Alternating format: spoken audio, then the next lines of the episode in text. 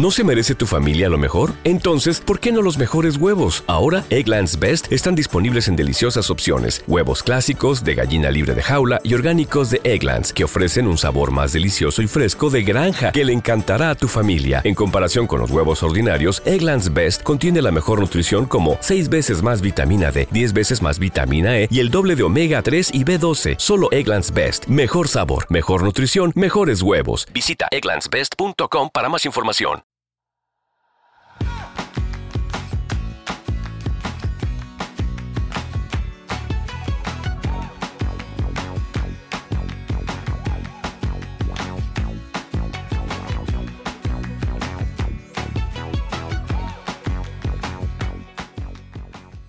Hola, esto es Plug and Drive, un podcast de Emilcar FM, en su capítulo 17 del 5 de junio de 2018. Yo soy Paco Culebras y aquí hablaremos sobre vehículos eléctricos de forma sencilla y clara, sobre su uso, funcionamiento, características, posibilidades, ventajas y retos a superar. También tendrás opinión, análisis, noticias, debates y entrevistas para mantenerte informado de todo lo que acontece en el mundo de la movilidad eléctrica y la automoción del futuro.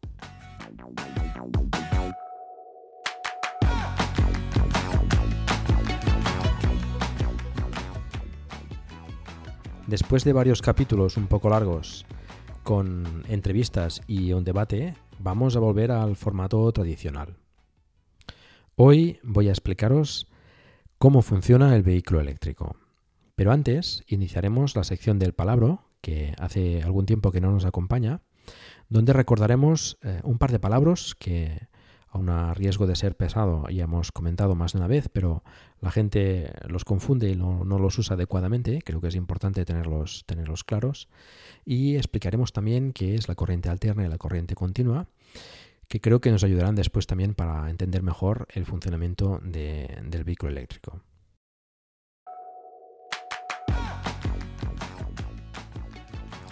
Bien, como os comentaba, recordaremos qué es kilovatios y kilovatios hora. Kilovatios es una unidad de potencia y la usaremos para indicar la potencia con la que cargamos el coche, cargamos la batería en definitiva, y también nos indica la potencia que tiene el motor eléctrico, también los motores de combustión, de eh, nuestro vehículo. Y kilovatios hora es una unidad de energía, de cantidad de energía. La usaremos para decir la cantidad de energía que puede acumular nuestra batería o la cantidad de energía que hemos utilizado para recorrer ciertos eh, kilómetros, una distancia concreta. Vamos a hablar ahora de la corriente continua y la corriente alterna. Ya hemos mencionado más de una vez eh, estos términos en anteriores ocasiones cuando hablábamos sobre todo de la carga del vehículo eléctrico. Comentábamos, por ejemplo, que tal vehículo podía cargar hasta tal potencia en corriente alterna o hasta tal otra en, en corriente continua. Bien, ¿qué es la corriente? Sabemos que la corriente es el movimiento de electrones en un medio conductor, generalmente un cable. Hay dos tipos de corriente, dependiendo de cómo se muevan esos electrones, la corriente continua o la corriente alterna.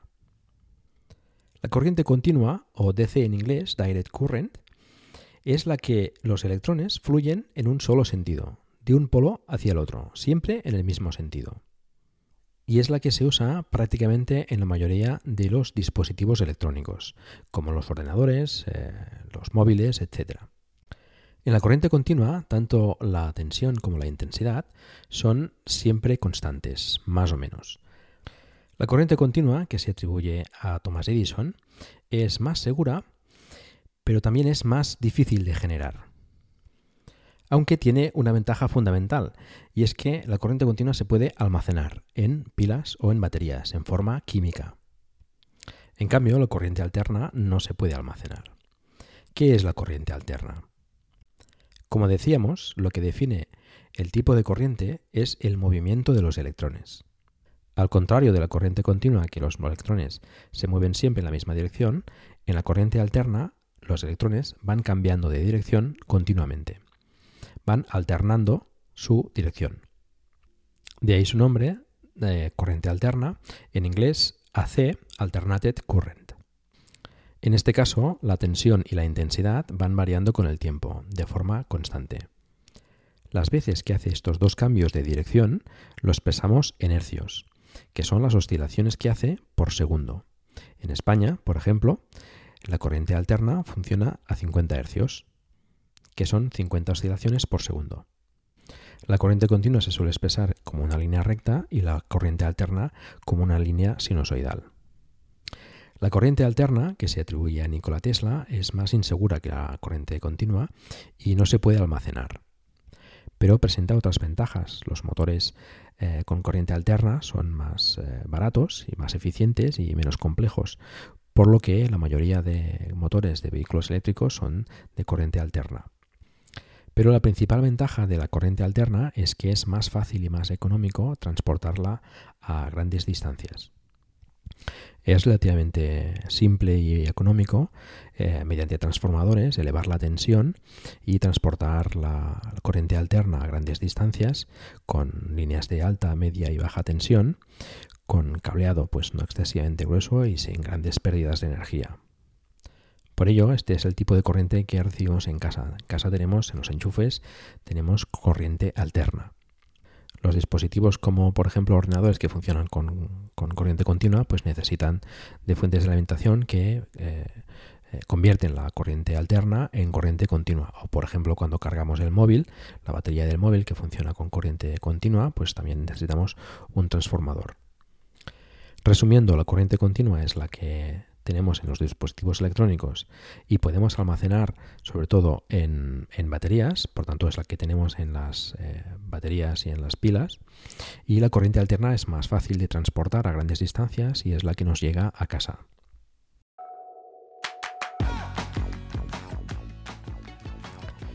A grandes rasgos, todo el mundo sabe más o menos cómo funciona un vehículo. Se le proporciona energía que almacena en algún tipo de depósito o contenedor y eh, esta alimenta un motor que eh, propulsa el vehículo desde un punto A hasta un punto B. En el caso del térmico, la energía es algún tipo de combustible, diésel, gasolina o gas, que alimenta un motor que a través de un proceso de explosión-compresión acaba ejerciendo una, fuerza sobre, sobre, el eje transmisor que eh, acaba en las ruedas y moviendo el vehículo. Y en el caso de un eléctrico, pues la energía evidentemente es la electricidad que se almacena en una batería que alimenta un motor eléctrico y acaba ejerciendo eh, esa, fuerza a través del elemento transmisor a las ruedas. Todo esto de forma muy simplificada. Vamos a ver cómo funciona un vehículo eléctrico acompañando esa energía desde que la introducimos en la batería hasta que sale en forma de movimiento. La batería es una de las partes más importantes del vehículo eléctrico. Dedicaremos un capítulo más adelante especialmente a la batería. Y estoy hablando de la batería de tracción, porque en el caso del vehículo eléctrico tenemos dos baterías. La batería de tracción, que es la que alimenta el motor eléctrico del coche, la que mueve el coche, y la batería de servicio, que es la batería típica de 12 voltios, 24 voltios en algunos vehículos, que es la que alimenta a los elementos auxiliares como las luces, la radio, los elevalunas, eh, etc. La batería de tracción básicamente es un conjunto de celdas, más o menos pequeñas dependiendo del tipo de batería, que son capaces de almacenar energía eléctrica en forma química. Las celdas no son todas exactamente iguales y puede haber diferencias en la forma en que se cargan y descargan. Unas pueden cargarse o descargarse más rápido o más lentamente que otras. Para supervisar eso está el BMS, el Battery Management System, que se encarga de monitorizar individualmente cada celda con diferentes parámetros, tensión, intensidad, temperatura, etc.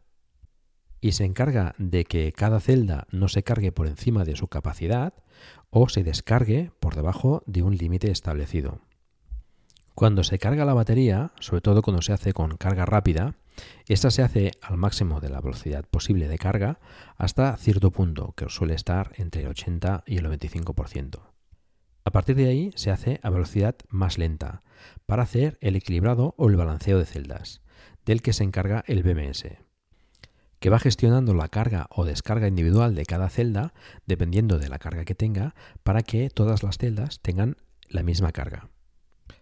Para introducir energía en la batería, que ya sabemos almacena corriente continua, necesitaremos conectarlo a una fuente de energía externa a través de un conector en el exterior del vehículo.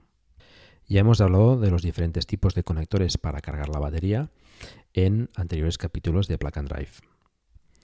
Para cargar la batería entonces necesitaremos conectarlo a una fuente de electricidad externa, ya sea en nuestra casa o en la vía pública. Tanto en nuestra casa como en muchos puntos de carga en la vía pública, sabemos que tenemos corriente alterna. Y la batería también sabemos que almacena corriente continua. Por tanto, necesitaremos otro elemento en el vehículo eléctrico, que es el cargador, que transformará esa corriente alterna en nuestra casa a corriente continua para alimentar la batería. Si nuestro vehículo eléctrico soporta carga con conector CHAdeMO o CCS Combo, en este caso es con carga en corriente continua. Por tanto, no utilizará el cargador interno del coche, sino que utilizará el cargador externo del punto de carga.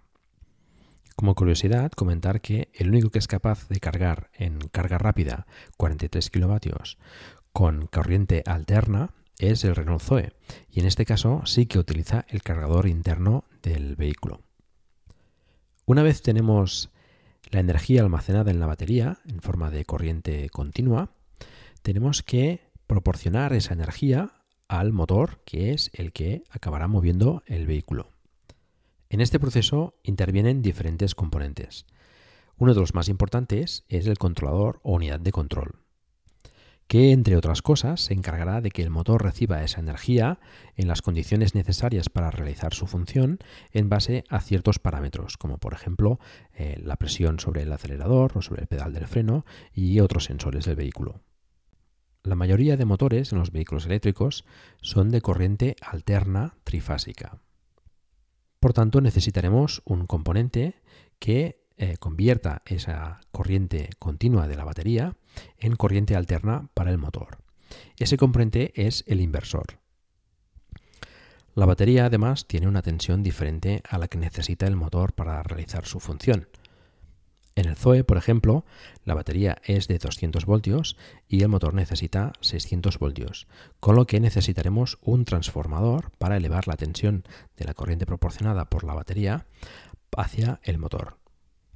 Tenemos entonces que el controlador gestiona la forma en la que la corriente continua de la batería pasa al motor a través del inversor y el transformador, de forma que el motor reciba la energía, la corriente alterna, en eh, la forma adecuada para funcionar.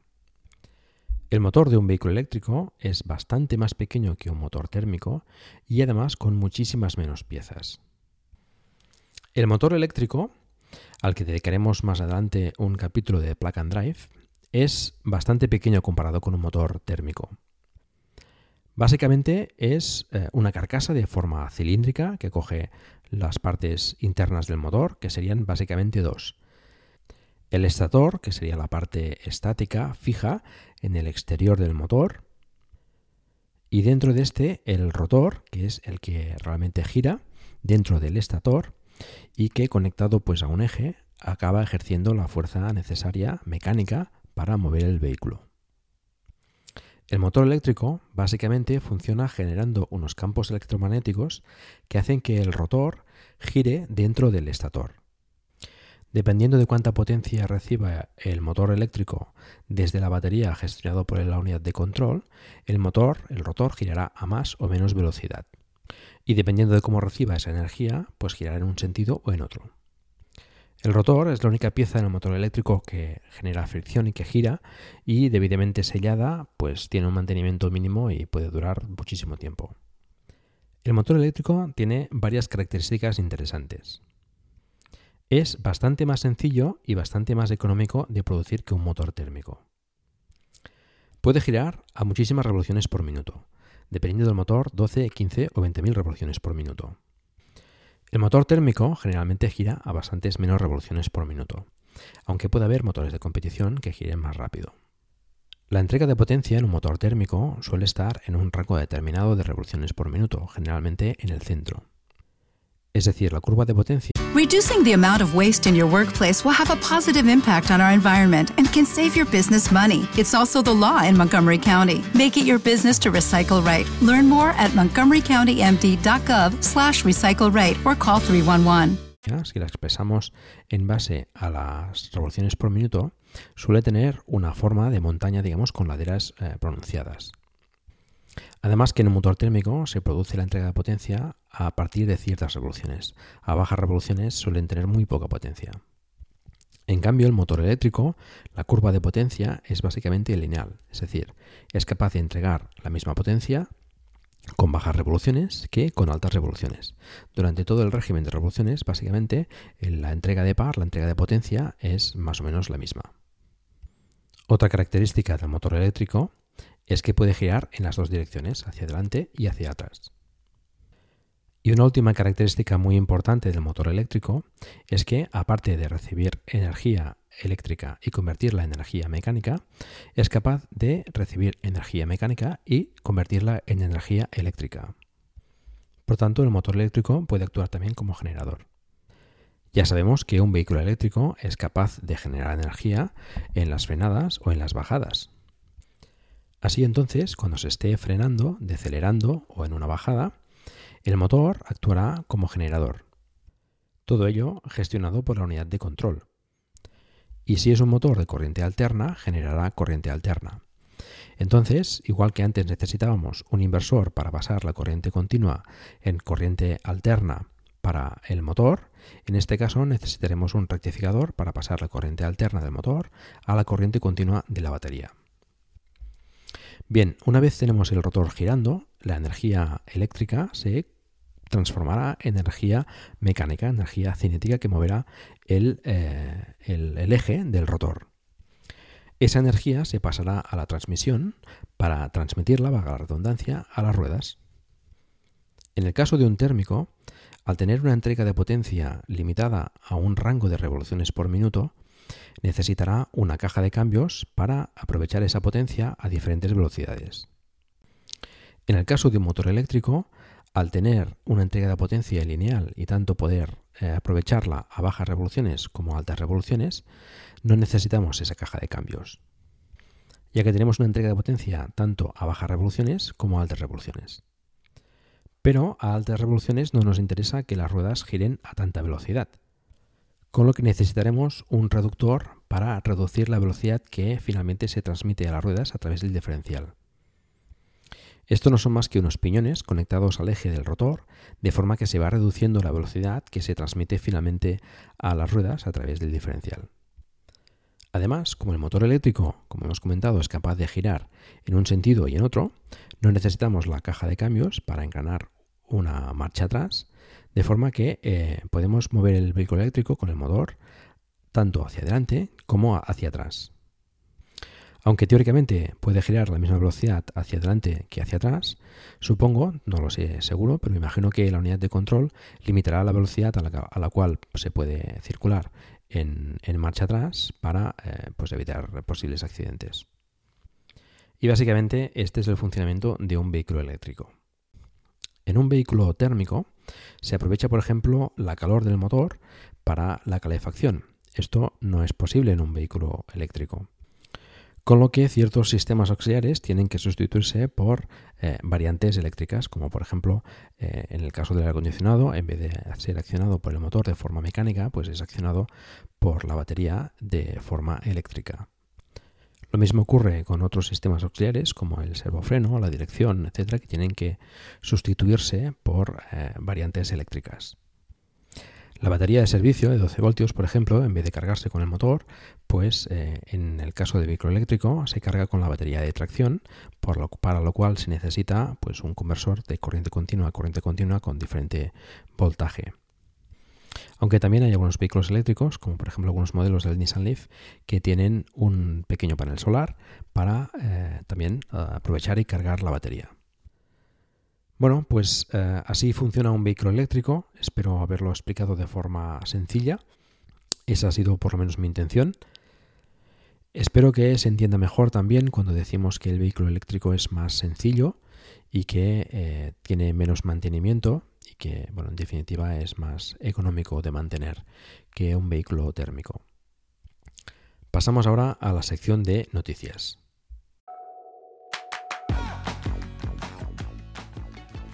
El capítulo anterior de Plug and Drive trataba, si recordáis, sobre mis impresiones junto a Iván y Lars eh, del Model 3 que Yuyu Shue, un americano, trajo a Europa desde Estados Unidos. Yuyu se ha dedicado, como comentamos en el capítulo anterior, a mostrar su Model 3 por toda Europa. Bueno, pues el viaje lamentablemente no ha acabado bien con un accidente del Model 3 conducido por Yuyu en una autopista de Grecia en el que eh, Yuyu pues, eh, ha achacado al autopilot, iba conduciendo el Model 3 con el autopilot a 120 km por hora en la autopista y, bueno, según comenta, eh, giró bruscamente hacia la derecha en una bifurcación de la autopista y se estrelló contra el lateral izquierdo del carril de salida. Yuyu por suerte pues salió ileso sin ningún tipo de herida ni nada y eh, la parte izquierda del Model 3 pues ha quedado bastante destrozada, con lo cual pues no puede continuar el viaje enseñando el Model 3. Según parece, tiene intención de eh, enviar el coche a Estados Unidos de vuelta y repararlo allí. Una pena que, el viaje haya acabado de esta manera. En fin, eh, bueno, agradecer desde aquí a Yuyu pues el esfuerzo por traer el coche y enseñarlo por toda Europa. Pasamos a hablar del plan de ayudas para la compra de vehículos de energías alternativas, el plan BEA, que se acerca y parece que se aprobará el mes de julio. Quien esté pendiente de, este plan para adquirir el, vehículo eléctrico o para recibir la, ayuda, pues eh, que, esté al tanto. Como ya comentamos, parece que la ayuda será pues eh, prácticamente igual que la anterior Mobalt, un presupuesto de 16,6 millones de euros a repartir entre eléctricos, híbridos enchufables, híbridos y impulsados por gas. Si ya el anterior Palm Mobile fue insuficiente y se acabó en 24 horas, repitiendo las mismas eh, condiciones, pues no, se espera que, que tenga mucha mejor suerte. Pasamos a hablar de algunos modelos de vehículos eléctricos, como por ejemplo el Hyundai Kona, del que ya se saben precios en Noruega parte la versión de 64 kWh en 33.996 euros. Impuestos aparte, ya sabéis que en Noruega no tienen impuestos para los vehículos eléctricos. En España podría irse a en torno a los 41-42.000 euros IVA incluido. Recordemos que el Kona tiene una autonomía de 480 km en ciclo WLTP, unos 400 km en ciclo EPA más o menos. Ya se han recibido 20.000 pedidos online, 8 veces más de las unidades disponibles para Noruega, con lo que bueno, se prevé que tenga un éxito bastante importante el Kona. Las restricciones en la fabricación de baterías seguramente pues limite, limite este posible éxito. Esta restricción también seguramente es la que eh, impide que el Hyundai Ioniq de momento eh, reciba mejoras en la batería y se limitará a tener mejoras en el equipamiento. Por tanto, pues no tendrá ni mejoras en la batería ni en el motor como se esperaba. Y bueno, como nota positiva, comentar que recientemente ha recibido el Hyundai Ioniq las 5 estrellas EuronCap. Ha empezado ya la distribución en Europa de la Renault Master ZE, la versión eléctrica, que cuenta con una carga entre 8 y 22 metros cúbicos y un peso de entre 1000 y 1100 kilos, depende de la versión. Recordemos que la Master ZE tiene un motor de 57 kilovatios y una batería de 33 kilovatios hora, lo que le da una autonomía de 145 kilómetros en ciclo WLTP. Se inician también las entregas de la Nissan ENV200 con 40 kilovatios hora. Recordemos, esta furgoneta tiene 80 kilovatios de potencia, unos 200 kilómetros de autonomía en ciclo WLTP, con esos 40 kilovatios hora de batería, y el precio parte la versión industrial de 27.490 euros y la versión familiar, la Evalia, parte de 31.490 euros. Nissan también ha puesto en marcha una iniciativa junto a 4R Energy en Japón para ofrecer baterías de Nissan Leaf reconstruidas. El proceso consiste en sustituir las celdas que hayan perdido más del 20% de capacidad sustituyéndolas por otras usadas por encima de ese porcentaje.